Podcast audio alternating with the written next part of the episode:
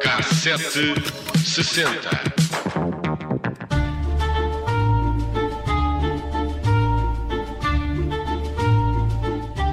Hoje vamos a uma história que aconteceu em 1983, quando o governo decretou que para sair do país era preciso um selo. Um selo no valor de mil escudos. Portugueses ou estrangeiros, todos eram obrigados a comprar um selo fiscal para mudar de fronteira. Como podem imaginar, foi o caos. A notícia saiu a 24 de outubro e apanhou o país desprevenido. E a primeira notícia diz apenas uh, que é preciso o pagamento desta taxa, dizia na altura que era apenas preciso o pagamento da taxa, mas que o selo fiscal tinha de ser comprado antecipadamente. Ora, os selos não estavam à venda no aeroporto e por isso dá para imaginar a confusão que não, não, não deve ser gerada, não é? Ah, felizmente que naquela altura não se viajava como se viaja hoje, não é? Sim, Mas sim. mesmo assim deve ter sido difícil. As regras diziam que o selo e dois carimbos, não sei. Não, era só o selo. Era só o selo. Tinha de ser colado no cartão de embarque da vinda, que deveria por isso ser guardado, e que estavam isentos os passageiros cuja estadia fosse inferior a 72 horas. Nesse caso não era necessário o selo, mas era igualmente exigível o cartão de embarque para se provar a ausência inferior aos tais três dias. Papel, qual papel, o papel, Qual papel, o selo, qual selo.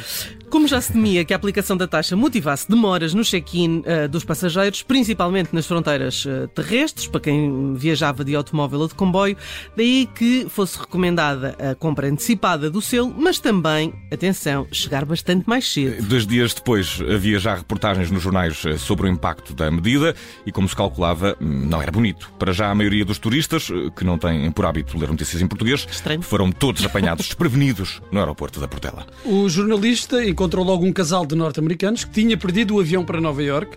Em Faro, por exemplo, um outro casal de turistas, este holandês, tentou vender um relógio quando se apercebeu que não tinha dinheiro para pagar o imposto de saída. Hã? Holandeses sem dinheiro não é fácil encontrar, mas este jornalista encontrou. Será que o relógio ainda existe? Um dia vamos tentar encontrá-lo. também. Olha, quem eh, salvou este eh, casal foi um operador turístico que lhes adiantou 2 mil escudos, os 2 mil escudos necessários para comprar o selo. Depois de situações como estas, perguntava ao repórter quantos destes turistas estariam com vontade de regressar no ano seguinte. Talvez menos, não é? Houve casos mais simples, como os que viajavam com agências de viagem e tudo incluído, o que já contava com todas as taxas.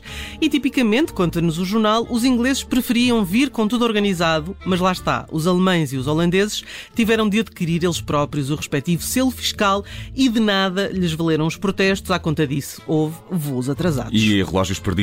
A entrada em vigor da contestada taxa dos mil, como foi logo apelidada, causou protestos em vários pontos do país. Na Madeira, por exemplo, onde o diretor regional do turismo levantou dúvidas sobre a legalidade da Lei 35-83, com o argumento de que não se sabia se ela era constitucional, uma vez que as regiões autónomas não foram ouvidas no eh, processo. Até porque, eh, dizia também, a lei mais parecia uma multa. O pior era ter sido aplicada de forma tão rápida que acabou por apanhar eh, turistas e muitos eh, desprevenidos, já em Portugal, quando souberam desta nova obrigação. No fundo, era considerado como que uma penalização por terem escolhido Portugal e mais do que os mil escudos, a penalização era mesmo psicológica, diria. A região do Algarve também se queixou, a própria região do Algarve, até porque mais de 60% dos destinos turísticos do país ficava precisamente no Algarve. Mas foram vários os setores da atividade turística eh, que protestaram contra a entrada em vigor do imposto de fronteira e exigiram a suspensão imediata. E consideravam que a concorrência iria aproveitar para conquistar os mercados tradicionais de Portugal e que, eh, entretanto, o setor estava a ser penalizado porque tinha chamado a si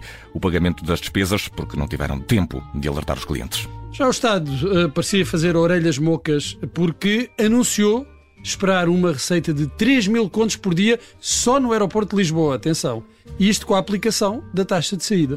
Taxa que não seria paga pelos portugueses que se ausentassem do país apenas por três dias e a todos os imigrantes que tinham, no entanto, de fazer prova de que estavam imigrados. A Guarda Fiscal decidiu criar um folheto a explicar a medida em quatro línguas eh, para ajudar não só os portugueses, mas também os estrangeiros. Tem alguma graça referir que os turistas alemães queixaram-se que a sua língua estava eh, horrivelmente mal escrita e que o folheto não explicava praticamente nada bem feito. Há ainda uma funcionária da Scandinavia Airlines, ouvida pelo jornal, que deixa uma ameaça a dizer basicamente que a medida uh, era insensata e Portugal ia pagar uma fatura cujo preço ainda era, uh, na altura, incalculável. A verdade é que pouco tempo depois a medida caiu. E o que é que nós temos a dizer?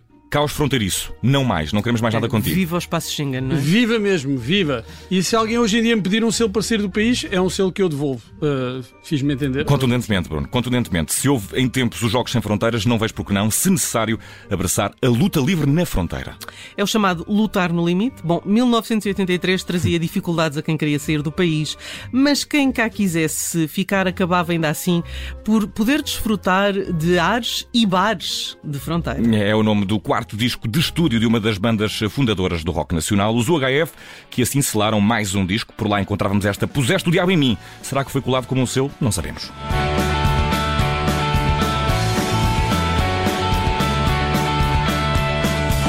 Puseste o diabo em mim. Puseste o diabo em mim.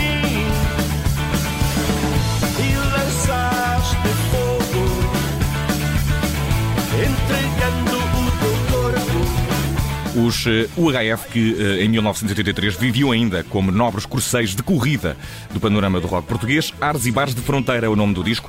Será que, tendo em conta aquilo que a dito nos contou, o bar era o do aeroporto? Hum, é bem possível. Esperar ao balcão é aborrecido, mas ao menos é poético. Ora, neste nosso balcão não esperamos mais. Continuamos particularmente dados ao lado negro da vida. Isto porque em 1983 nasceu o conjunto responsável por isto.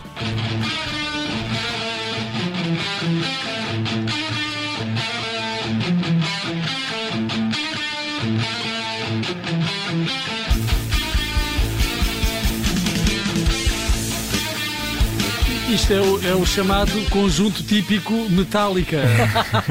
e o tema é Seek and Destroy, do disco de estreia dos Metallica, precisamente. Kill Em All, o nome do disco e aquilo que, como já percebemos, o Bruno tem vontade de fazer a quem tenha o uh, descaramento de o reter numa qualquer é fronteira. Ah, sim. Bom, James Hetfield, Kirk Hammett e Lars Ulrich são uh, os membros da banda ainda hoje e são os três nomes fundadores dos Metallica. Foram eles a cruzar a fronteira entre a garagem onde começaram a tocar e o sucesso internacional que alcançaram, a verdade é que hoje em dia, um pouco mais velhos e vividos, os Metallica continuam, por um lado, a destruir tímpanos, por outro, a alegrar é, corações é, negros. É, negros. verdade. A fronteira entre o amor e o ódio é sempre uma, uma linha difícil de linear, delineado como um dos grandes sucessos dos Metallica. Ficou este tema, Seek and Destroy, é de 1983, do álbum Kill Em All, o álbum de estreia, mas ainda hoje em dia costuma ser a canção que fecha o alinhamento dos concertos dos Metallica. E já que estamos em 1983, pedia-vos que pusessem os vossos modernos corações ao alto. O nosso, o nosso coração, coração, moderno está, está, em, está em Bowie. Está em Bowie. Vamos ouvir.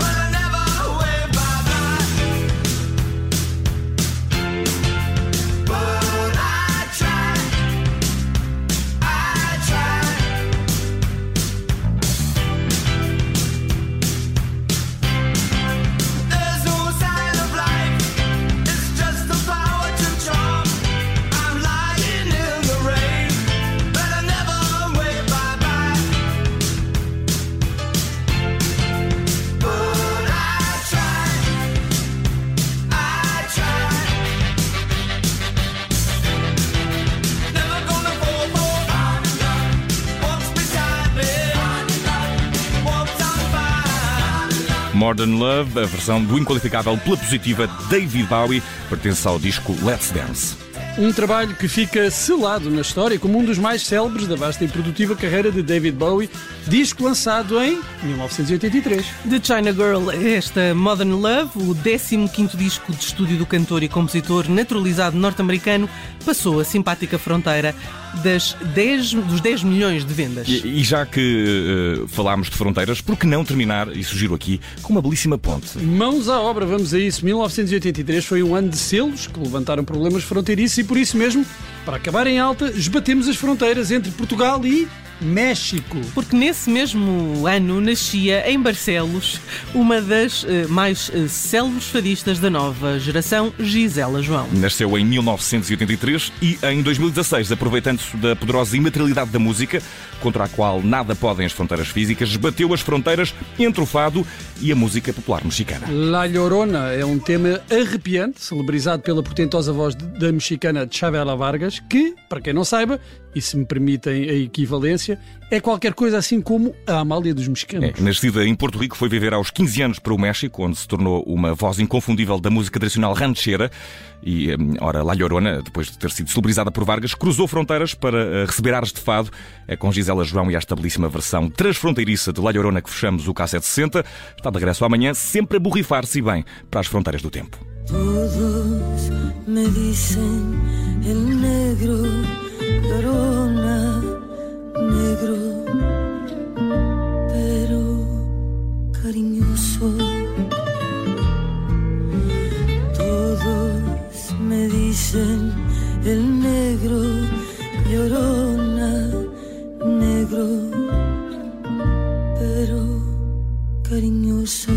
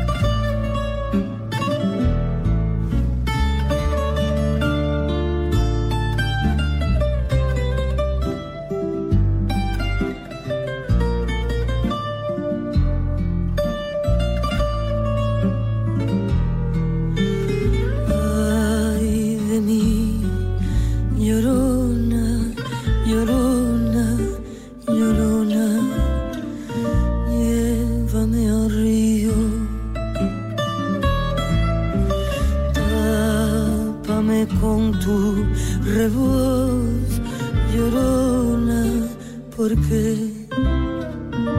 me muero de frío. No sé qué tienen las flores, llorona, las flores del campo santo.